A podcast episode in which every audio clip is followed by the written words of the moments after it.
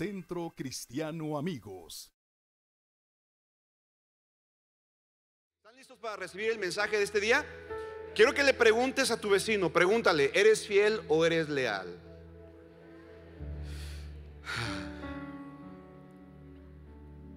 ¿Eres fiel o eres leal? Escuchando la prédica de Martín eh, Muñoz eh, el domingo pasado, una prédica muy buena. ¿Cuántos fueron bendecidos con la palabra del pastor Martín? Gracias, Martín. Vamos a darle un fuerte aplauso a Dios por la vida de Martín Muñoz. Gracias, amado. ¿Verdad que nos bendijo? Y hablaste, hablaste de los principios del reino de Dios, ¿verdad? Hablaste del reino de los cielos y hablaste de la fidelidad y la lealtad. Hoy quiero, eh, con el mensaje que hemos encontrado en la Biblia de Ruth, porque me he estado metiendo a estudiar la vida de Ruth, de Noemí, de Boz, de estos personajes del Antiguo Testamento, que dicho sea de paso, esta historia se desarrolla en los inicios prácticamente del pueblo de Israel como nación, en el tiempo cuando el pueblo de Israel se asentó en la tierra de Canaán, en los primeros 400 años, 400 años de existencia como nación en Canaán, después de que Moisés había conquistado, eh, perdón, Moisés había sacado al pueblo de Israel de la esclavitud de Egipto, entonces Moisés no puede introducir a Israel a la tierra prometida, pero se levanta su hijo espiritual, se levanta su escudero, se levanta la siguiente generación representada en Josué, y Josué, hijo de Num, es quien introduce al pueblo de Israel a la tierra prometida. Entonces, Moisés fue el libertador, pero Josué fue el conquistador. ¿Me está siguiendo? Entonces cuando Josué entra a la tierra prometida, Josué conquista la tierra prometida junto, junto con las doce tribus de Israel, reparten las, las tierras entre las tribus y a partir de aquí entonces comienza la historia del pueblo de Israel con, eh, con los jueces, es decir, hombres y mujeres que Dios levantaba para traer juicio de parte de Dios al pueblo, para traer dirección, para traer convicción, para poder eh, eh, enseñar y ministrar al pueblo de Israel para que continuar y caminar en el camino de Dios. Entonces se desarrolla esta escena, la historia de Elimelech, la historia de Noemí, la historia de Ruth, la historia de vos, se desarrolla en esta escena, en los albores, en los principios del pueblo de Israel. Más o menos se dice por los teólogos que está fechada aproximadamente en el mismo tiempo cuando Dios se le aparece a Gedeón en los campos. ¿Se acuerda cuando el ángel del Señor se le aparece a Gedeón? ¿Verdad? Que le habla, le dice Gedeón, varón esforzado y valiente del Señor. Toda esa historia. Bueno, más o menos es como por, es contemporánea esta historia. En esta, en esta, en esta época, más o menos. Entonces, hemos encontrado en verdad mucha riqueza en este libro. He encontrado tantos principios, eh, eh, me han impactado los principios que he encontrado en la palabra de Dios al estudiar el libro de Ruth. Lo que me llama la atención es que el libro de Ruth apunta hacia nuestro Salvador Jesucristo. El libro de Ruth señala a Jesús, nuestro Señor y Salvador, como el Mesías del pueblo de Israel. Es una lástima, es una tristeza que los judíos al día de hoy no crean en Jesucristo, en Yeshua Hamashiach, el Hijo de Dios que vino por obra y gracia del Espíritu Santo a través de la Virgen María. Cuando la Biblia está hablando fielmente, literalmente de Él, los judíos no creen. Pero el libro de Ruth nos relata la genealogía, la vida, la, descendencia de nuestro Señor Jesucristo. Y de algo que quiero hacer énfasis esta noche es que quiero enseñarte, de acuerdo a la palabra de Dios, lo importante que es que tú y yo tengamos una actitud leal para con nuestro Dios. ¿Sabes por qué? Porque la lealtad produce gloria. Digan conmigo, la lealtad. No, pero dígalo como con ganas, dígalo con ganas. La lealtad produce gloria. Y quiero enseñarte esta noche que lealtad es diferente a fidelidad. Otra vez, lealtad es diferente a fidelidad. Porque tú puedes ser una persona muy fiel en lo que haces. Puedes ser una persona fiel a tu llamado, puedes ser una persona fiel a lo que estás realizando el día de hoy y al mismo tiempo ser una persona desleal. Una, dos, tres. No, pero fue una hijo de sin ganas. Como que una hijo de me pasó rozando, ¿verdad? Otra vez, una, dos, tres. Sí, tú puedes ser fiel y al mismo tiempo ser desleal. Voltea con tu vecino, mírale la cara. ¿No tendrá cara como que de desleal? Míralo, míralo, míralo.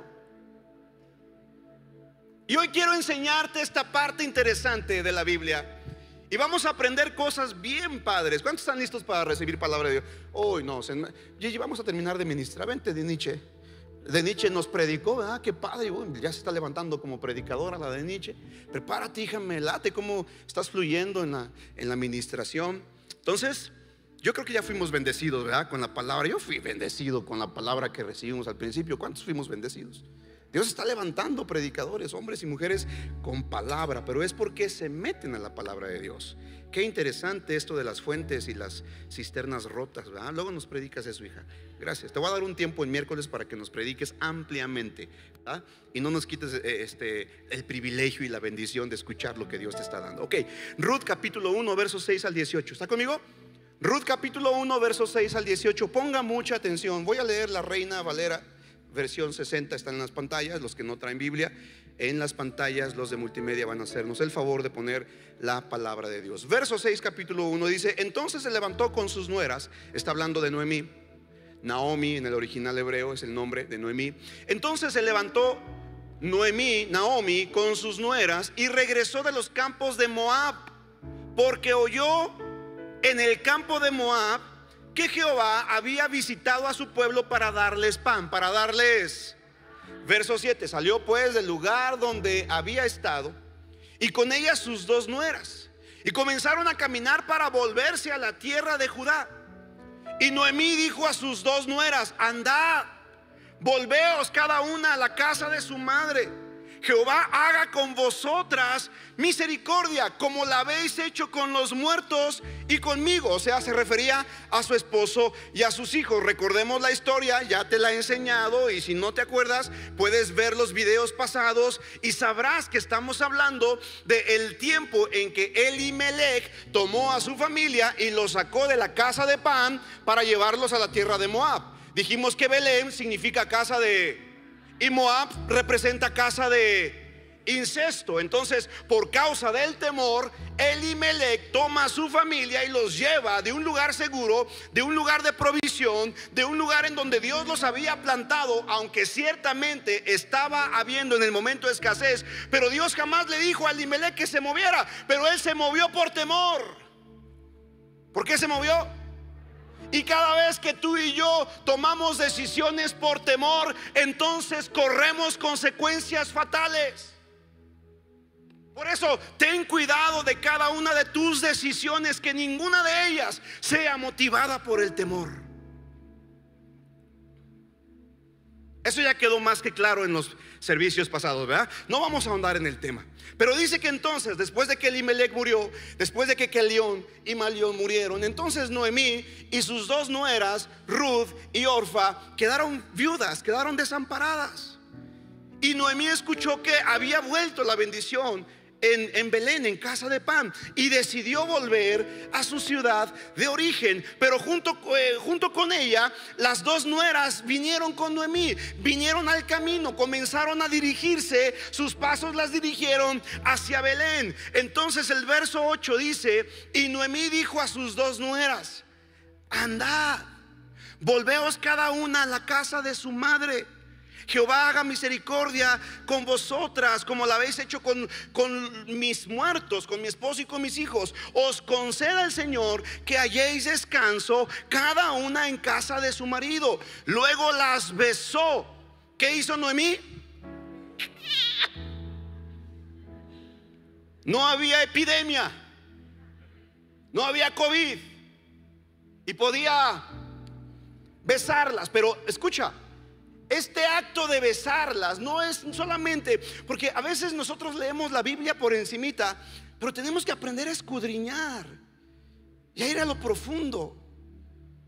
La relación que Noemí tenía con sus dos nueras era una relación extraordinaria.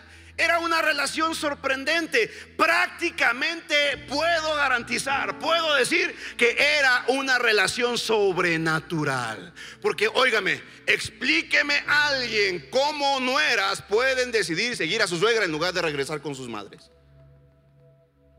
Una, dos, tres. Significa entonces que las nueras de Noemí encontraron, vieron en Noemí algo que no tenían en su casa. Óigame, para decidir dejar su casa, ya, ya siendo viudas, ya sin los, los esposos, y ahora querer seguir a la, suegra, eso sí es un milagro. Eso sí está como para una película de, de, de Quentin Tarantino que de pronto no le hayas pies ni cabeza. ¿Pero por qué? Porque Noemí era una mujer ejemplar. Noemí era una mujer que se ganó el corazón de sus nueras a tal grado que las nueras querían seguirla. Querían dejar su cultura. Querían dejar sus ídolos. Querían dejar su religión, ella sí, dejar, querían dejar su filosofía, querían dejar su casa, querían dejarlo todo para seguir a la suegra. Qué impresionante. Aquellas mujeres que vienen y me dicen, pastor, es que no me hallo con mi suegra, les digo, medítate el libro de Ruth, estudialo, léelo, a ver qué te enseña el Espíritu Santo. ¿Me sigue? Pero Noemí hizo algo con ellas profético. Al momento de besarlas, literalmente les está diciendo, muchachas, las beso, las honro, las bendigo y mira lo que empieza a decir. Noemí no les dijo, órale, viejas argüenderas, chispe, no dijo eso, no las maldijo. ¿Con qué razón las nueras querían seguir a Noemí? ¿Qué, significa el nombre de Noemí? Dulce, placentera. Suegra, suegrita. Hello, ¿cuántas suegritas hay aquí? Suegrita linda, levanta tu mano, te estoy hablando. ¿Cuántas placenteras y dulces suegras hay aquí? No seas una suegra amargada. No seas una suegra metiche. Por favor. Sé una suegra que tus nueras quieran estar contigo, que quieran platicar contigo, que quieran conocer de ti más por tu carácter dulce, agradable y apacible. Ay, es que esa mujer se llevó a mi genruchito. No, no se llevó a genruchito. Dale gracias a Dios que se casó con tu hijo. Ahora bendícela, trátala bien para que trate bien a, a tu hijo. ¿Cuántas mujeres están recibiendo palabra de Dios esta noche? Y si tú tienes todavía hijos pequeños, acuérdate, vas a ser suegra un día, tarde o temprano. Yo ya soy suegro. El viernes me hacen suegro ya. ¿Sí? Mi hijo se casa al civil este viernes, gloria a Dios. Ya le dije a mi nuera, hija, al siguiente año quiero estar abrazando a mi nieto. Los estoy presionando un poquito, pues quiero ser abuelo joven, oiga. Imagínense un, abuelo de 37 años. No, ¿no me la creen? No tengo 37, no parezco de 37. Ay, sí. No, ya me bajaron la moral. Qué mala onda. Bueno, y dice que entonces, mira, verso, verso 9. Bueno, Noemí en el verso 8 dice, andaba a volver a la casa de su madre. Y mira, eh, Noemí las empieza a bendecir. A pesar de que eran moabitas a pesar de que eran paganas, a pesar de que tenían otra filosofía, otra religión y otra cultura, eso no impidió que Noemí sacara lo que hay dentro y bendijera a sus nueras. Cada quien da lo que tiene adentro. No importa que sea un gay, no importa que sea un marihuano, no importa que sea un adicto. No importa cómo sea la persona.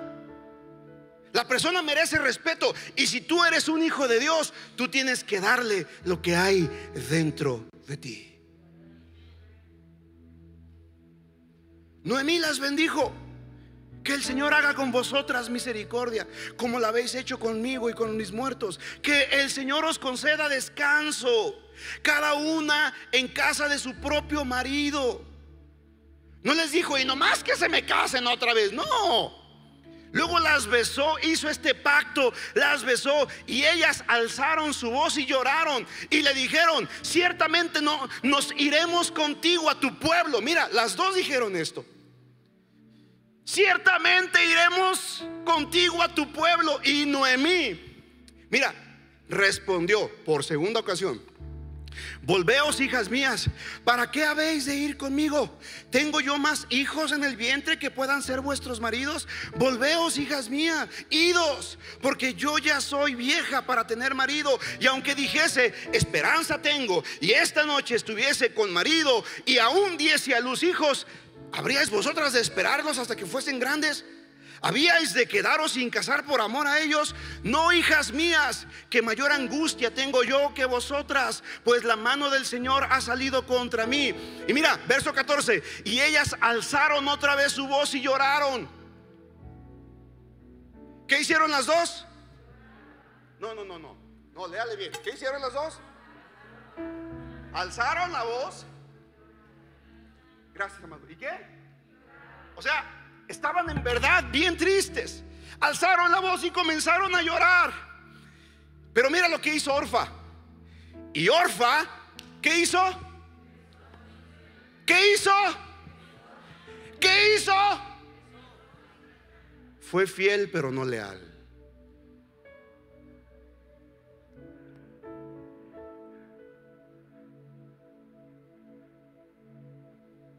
Le devolvió el pacto.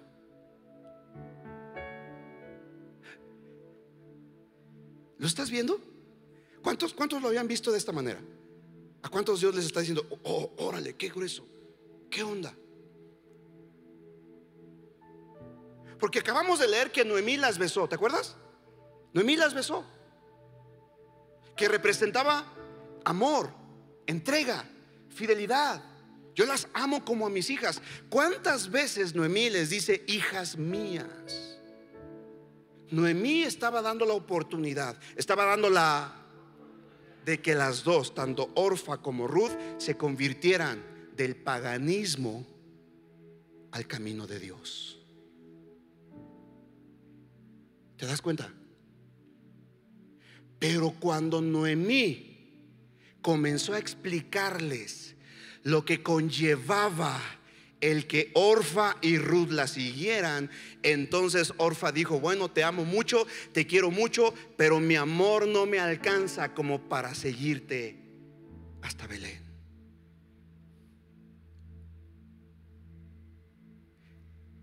La fidelidad de una persona se mantiene hasta que le conviene.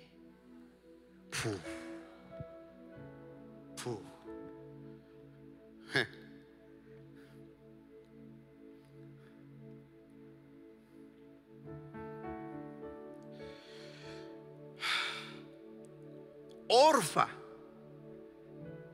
Después de haber escuchado todo, todo lo que Noemí les dijo, a ver, hijas mías, porque la primera vez que les dijo, la primera vez, ellas dijeron, no, no, sí, vamos, vamos, sí, vamos, manita, sí, vamos, ahí van las dos. Y la segunda vez cuando Noemí les pone las cartas sobre la mesa, entonces Orfa dijo, ah, mm, ah, 2 y 2 son 4, 4 y 2 son 6, 6 y 2 son 8 y 8 16. Brinca la tablita, yo ya me cansé. Ahí muere. Te beso. Y la dejó. ¿Me sigue? ¿Vamos bien hasta aquí? Muchas veces la fidelidad de una persona se mantiene hasta cuándo? ¿Hasta cuándo? ¿Hasta cuándo? Escriban esto, por favor. Escriban esto, todo mundo es fiel hasta que le conviene.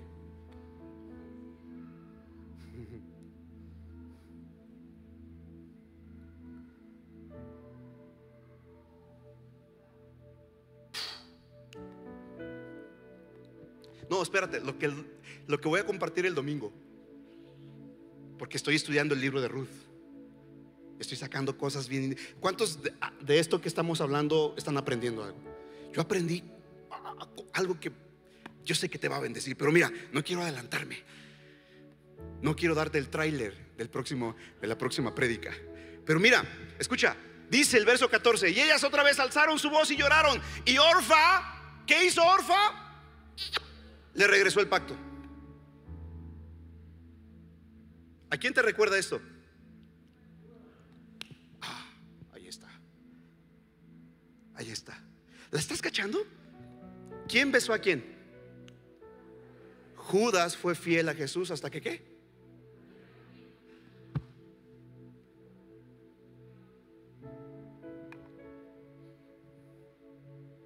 ¿Están conmigo?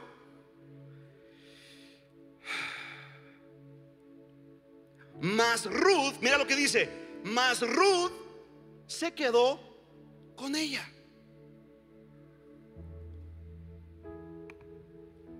Verso 15, y Noemí dijo, he aquí tu cuñada. Mira lo que dice Noemí. He aquí tu cuñada se ha vuelto a su pueblo y a sus y a sus y a sus le está diciendo Noemí a Ruth, hey, a, Orfa, sí, no, perdona, a, a Ruth, hey, Ruth, tu cuñada se volvió a su paganismo se regresó a su religión, se regresó a su cultura. Tu cuñada se fue para allá, vete también tú. Esa es la segunda vez. La tercera vez. Y Noemí dijo, vuelve tú tras ella. Verso 16. Respondió Ruth y dijo, no me ruegues que te deje y me aparte de ti. Mira, escucha, porque a donde quiera que tú fueres, iré yo. Y donde quiera que tú vivieres, viviré. Tu pueblo será mi pueblo, tu Dios será mi Dios. Donde tú murieres, moriré yo. Y allí seré sepultada. Así me haga Jehová. Y aún me añada que solo la muerte hará separación entre nosotras dos. Y viendo Noemí que estaba tan resuelta a ir con ella, no dijo más.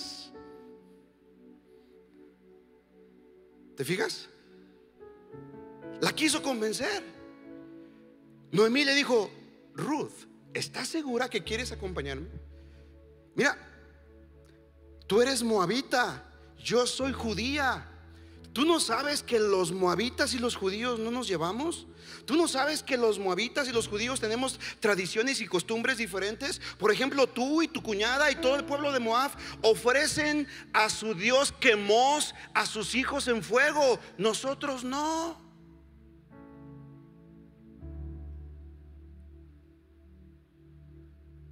Ustedes tienen muchos dioses. Baal, el principal de ustedes. Nosotros solamente tenemos a uno, el Dios Todopoderoso. Y Ruth le dice, no importa, porque he visto tu carácter, he visto tu testimonio He visto tu fidelidad. He visto que a pesar de tus pérdidas no has renegado y mantienes tu integridad a Dios. Yo necesito eso que tú tienes. Así que a partir del día de hoy no solamente te voy a ser fiel, sino que te voy a ser leal. ¿Por qué? Porque ahora tu Dios será mi Dios. Tu pueblo será mi pueblo. Tu comida será la mía. Y tu destino será la mía. Y donde tú murieras, murieres, también yo voy a morir.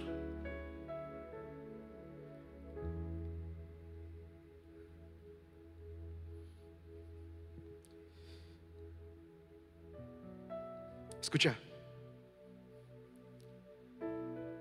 La fidelidad besa, pero la lealtad se queda.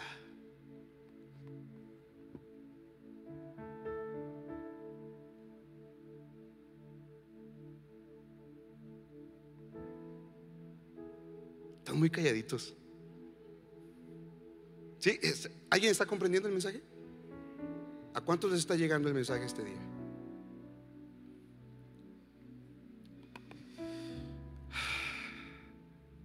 La vida ofrece retos, obstáculos, dificultades. ¿Cuántos ya se dieron cuenta de esto?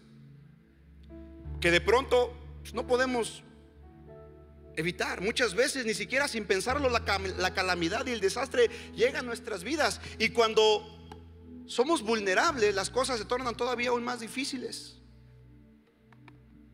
Primer punto, yo me voy a ir rápido porque quiero continuar el próximo domingo. Porque quiero llevarte, mi intención es llevarte hasta conocer de dónde viene nuestro Señor y Salvador Jesucristo. Y cómo es que Dios en todo su plan bien concatenado, bien organizado, tenía ya dispuesto toda esta historia para que tú y yo viéramos el poder, la gracia y la misericordia de nuestro Dios, aún a pesar de nuestras propias faltas. Porque muchas veces tú y yo nos descalificamos. Muchas veces tú y yo decimos, Señor, pero si tú conocieras mi trasfondo, si tú conocieras mi cultura, si tú supieras de dónde vengo, yo creo que no te fijarías en mí para usarme. Pero hoy estoy aquí para decirte, si Dios pudo usar a una moabita como Ruth y a un personaje como vos, que te lo voy a dejar en misterio, pero te vas a sorprender de quién era hijo vos.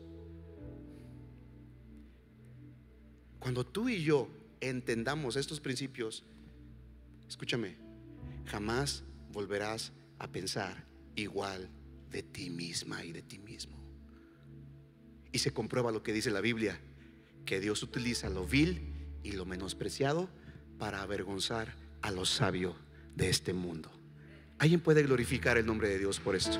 ¿Alguien puede exaltar el nombre de Dios por esto? Orfa fue fiel, pero Ruth fue. ¿Ya, ¿Ya entendió la diferencia? ¿Cuántos ya con esto ya vieron la diferencia? Ahora yo pregunto, ¿cuántos son fieles?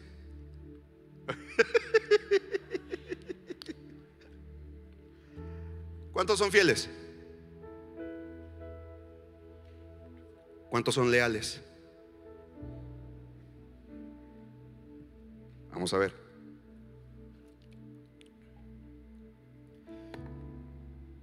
Verso 14, y ellas alzaron otra vez su voz y lloraron y Orfa besó a su suegra, mas Ruth se quedó. Dijimos que la fidelidad besa mientras que la lealtad se queda. Escucha.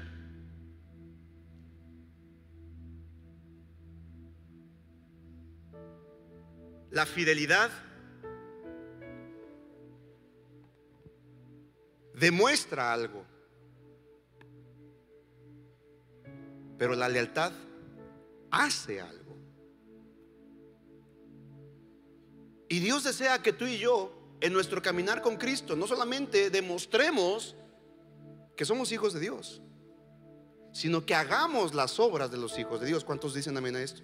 O sea, no se trata solamente con venir a la iglesia. Hello. Se trata de sacar la iglesia de sus cuatro paredes allá afuera. La intención de la iglesia y la intención de esta casa no es llenar esta casa con gente, es llenar el cielo. ¿Cuántos nos van a ayudar a eso? Por eso tráigalos el día del amigo. Tráigalos para que escuchen el Evangelio. Mira, a veces pensamos, escucha, a veces pensamos que fidelidad y lealtad son sinónimos, pero no es así. Ya conmigo, no es así. Aunque el significado de ambas palabras se complementan, claro que sí, el significado de ambas palabras se complementan para ayudarnos en nuestra relación con otros. Yo quiero preguntarle aquí, ¿cuántos entrarían conscientemente a una relación infiel? ¿Eh? ¿Mande? ¿Verdad que no?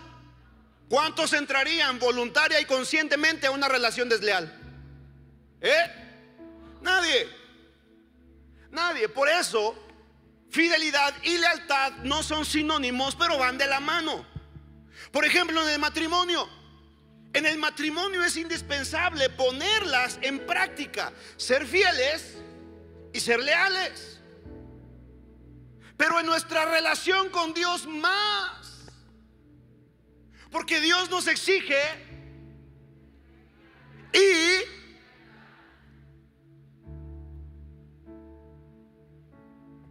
Y ahorita vas a ver la diferencia. Mira, fidelidad, escucha, fidelidad es la virtud de dar cumplimiento a una promesa.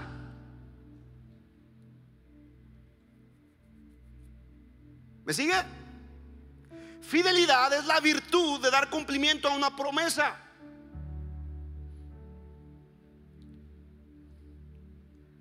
Pero lealtad implica fidelidad a pesar de cualquier circunstancia. Ahora escucha, escucha. Dijimos que fidelidad es una virtud. Al ser una virtud significa que está en nuestro interior y que es posible aprenderla. O sea, dentro de nosotros podemos desarrollar esa virtud. La virtud de ser fieles. Fieles a un llamado, fieles, fieles a una relación, fieles a un compromiso, fieles a un ministerio, fieles a un trabajo. ¿Me sigue? Tú y yo podemos desarrollar esa virtud. Se puede practicar. Podemos ser fieles. Un hombre que es infiel puede dejar de ser infiel si decide practicarla. Y una mujer que ha sido infiel puede dejar de ser si decide practicarla. Porque es una virtud. Y todos podemos desarrollar virtudes. ¿Cuántos saben eso?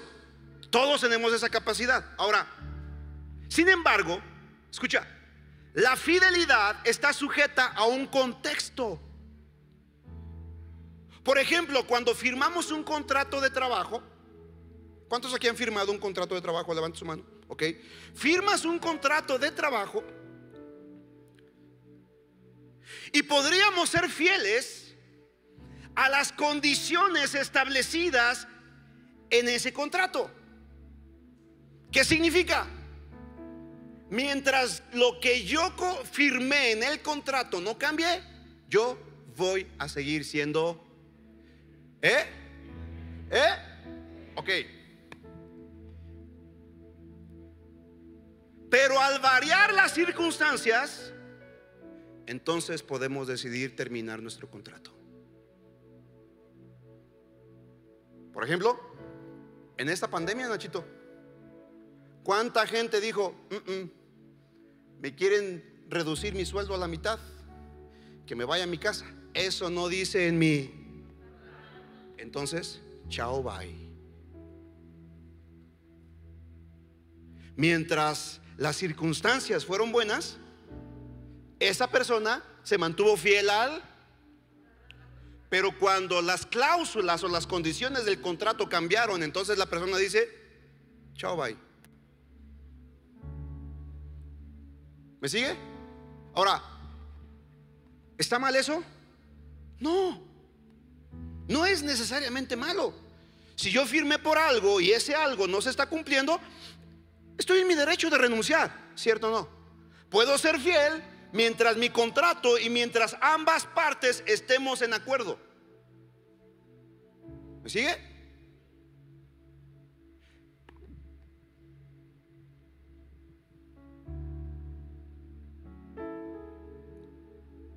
¿Qué significa esto?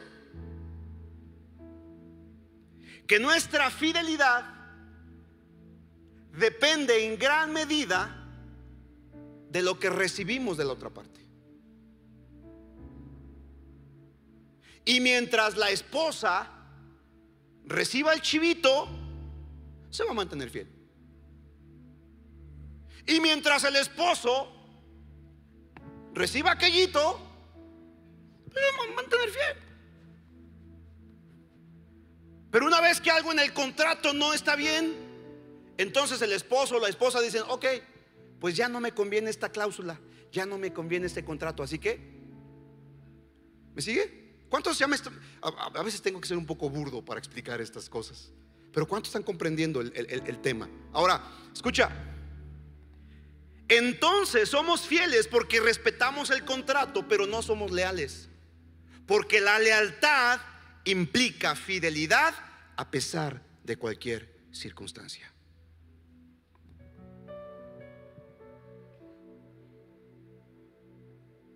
Ahora, ¿cuántos saben que el ser humano falla constantemente? Y fallamos. Te digo algo. El único que no falla es Dios.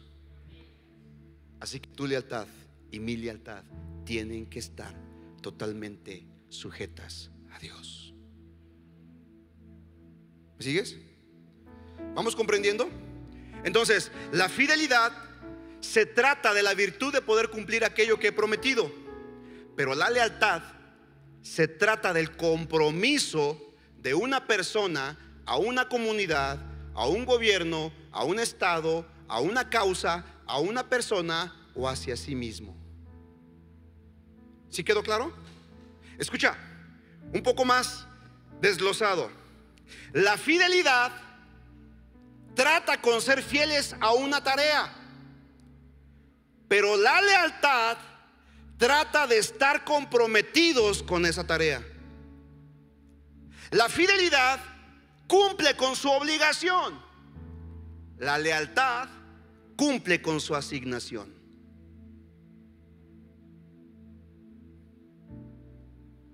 ¿Sí me estoy explicando? Están muy callados todos. ¿Vamos bien o me regreso? Empezamos del principio. Escucha, ponme atención a esto. La gente puede llegar a ser fiel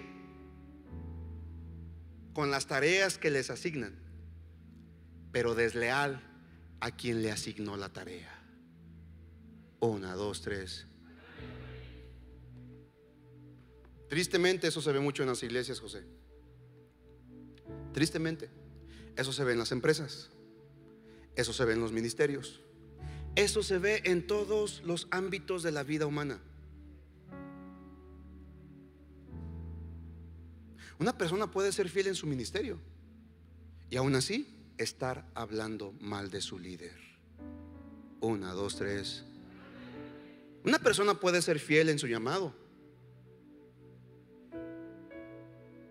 Una persona puede ser fiel en su, en su matrimonio y aún así estar exhibiendo a su cónyuge.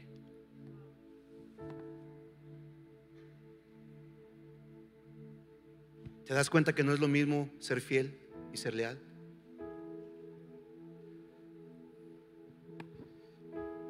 Ahora, hoy en día, hoy en día es difícil encontrar lealtad entre la gente y más si se trata de relaciones, obviamente. Imagínate la relación de una suegra con su nuera. Wow. Pero en esta historia vemos que el amor, ¿el qué? El amor es capaz de romper cualquier barrera. La barrera de la cultura, la barrera de la edad, la barrera de las prioridades, la barrera de lo familiar. Lo cierto es que aunque las tres lloraron por separarse, Orfa, cuyo nombre significa dura serviz.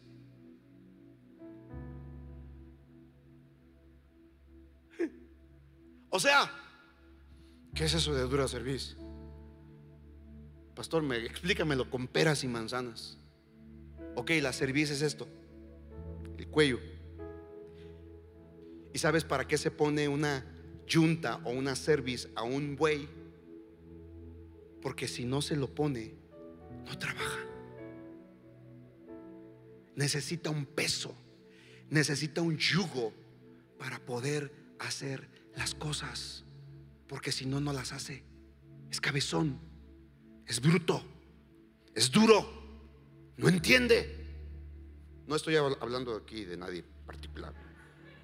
No estoy haciendo catarsis de nada, ¿eh? ¿Sí me explico lo que significa dura serviz? O sea, no quería nada. Eso significa el nombre de Orfa. Y dice que se despide de su, de su suegra con un beso, lo mismo que Judas. Pero Ruth, wow. Ruth, el nombre de Ruth significa amiga, compañera, la que acompaña. Qué impresionante, ¿no? Cómo hasta en los nombres Dios tiene tanto cuidado y tiene tanto que enseñarnos. Ahora, escucha, ¿qué sucede? Sucede, ponme atención acá, con esto ya termino porque se me hace que ya se aburrió. Y ya nada más me queda un minuto además. Pero le dije que el próximo domingo vamos a, procurar desarrollar el tema. Porque quiero hablarte de un personaje importantísimo en esta historia que era Boaz. Dígalo así eh, eh, eh, en, hebreo conmigo. Boaz. Porque así en español es voz con doble O. Así lo tradujeron al castellano. Pero en hebreo es Boaz. Así como con la A. ¿Sí? A ver, hágalo conmigo. Como cuando practica vocalización. Ah, así. Así nos ponen los maestros. ¿verdad, Gigi? ¿Sí? Abre la boca. Así una O. Una naranja. Está. Bueno, así se hace. Así se pronuncia. Boaz. Orfa, dice la Biblia. ¿Quién lo dice? No lo digo yo. Lo dice la Biblia. Dice que Orfa regresó a Moab, regresó a su cultura, regresó a su ciudad de incesto. ¿Te acuerdas lo que significa Moab? Regresó a su ciudad de pecado, regresó a su ciudad de maldad.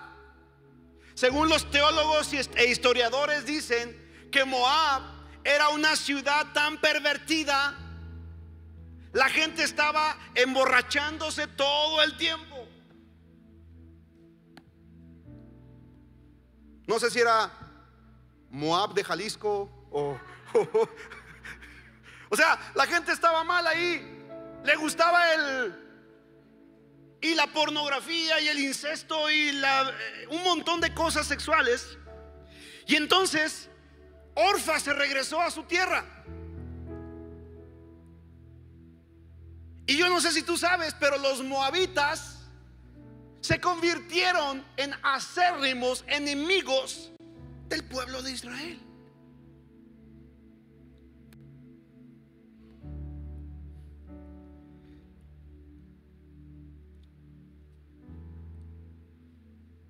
Más adelante lo vamos a ver el domingo, lo que sucede con Ruth.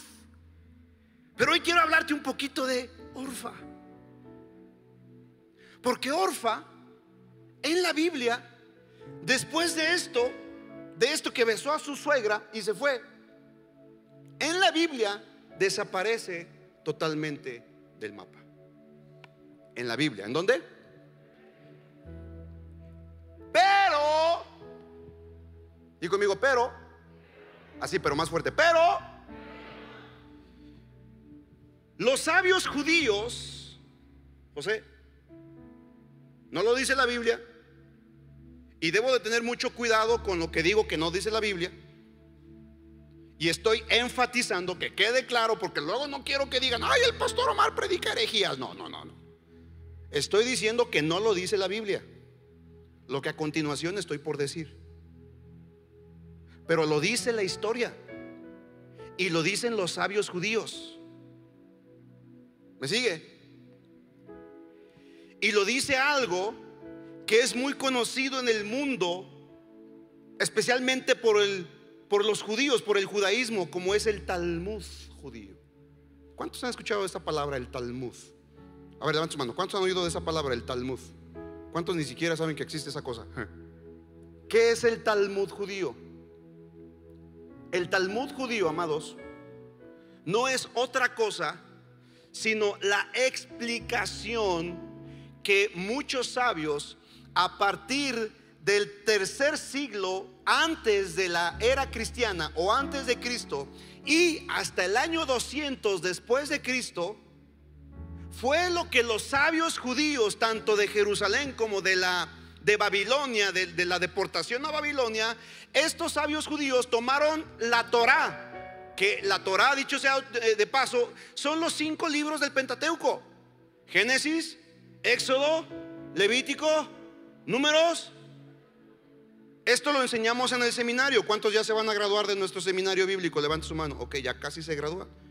El próximo año vamos a abrir otra vez inscripciones, ¿verdad, eh, Arki?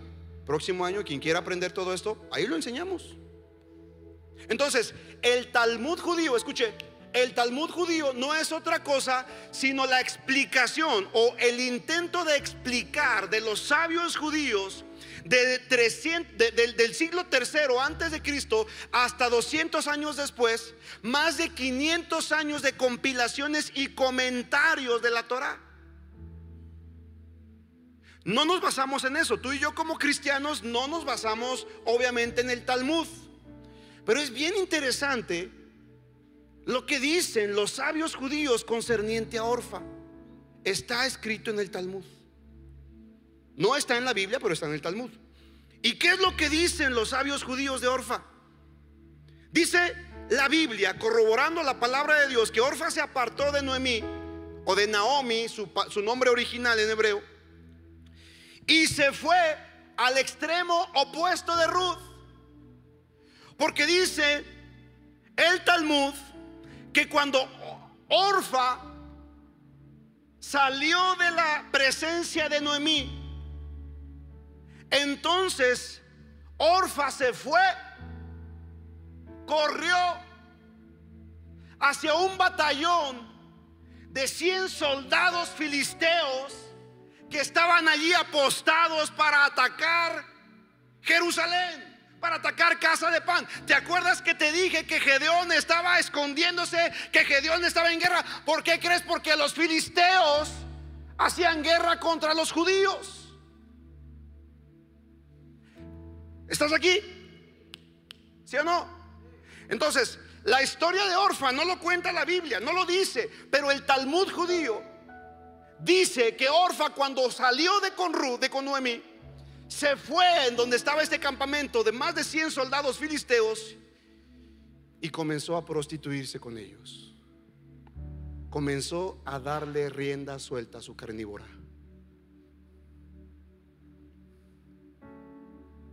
Y de uno de ellos nació el gigante Goliat.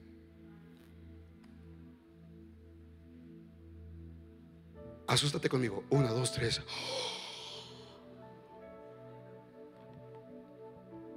Ojo con esto, Nachito, por favor. Quiero ser bien cuidadoso y lo digo una vez, una vez más. No lo dice la Biblia, lo dice la historia. ¿Me sigue? Pero ¿qué sucede? Sucede que entonces, según la historia, Orfa deja a Noemí, deja la oportunidad que tuvo de haber sido salva. Ese es el punto.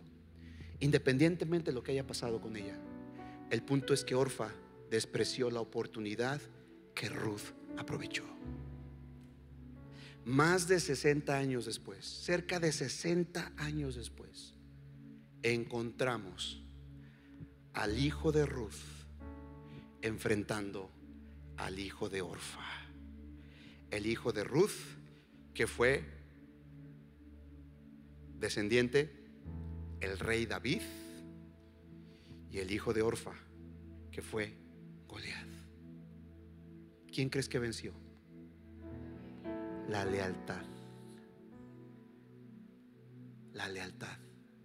¿Sabes una cosa? Escucha, ponme atención. Si te mantienes fiel y leal a Dios y a lo que Dios te delegó, entonces quienes disfrutarán las bendiciones serán tus próximas generaciones.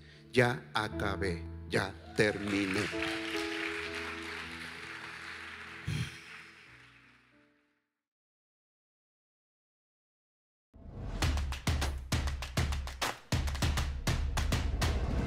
Centro Cristiano Amigos.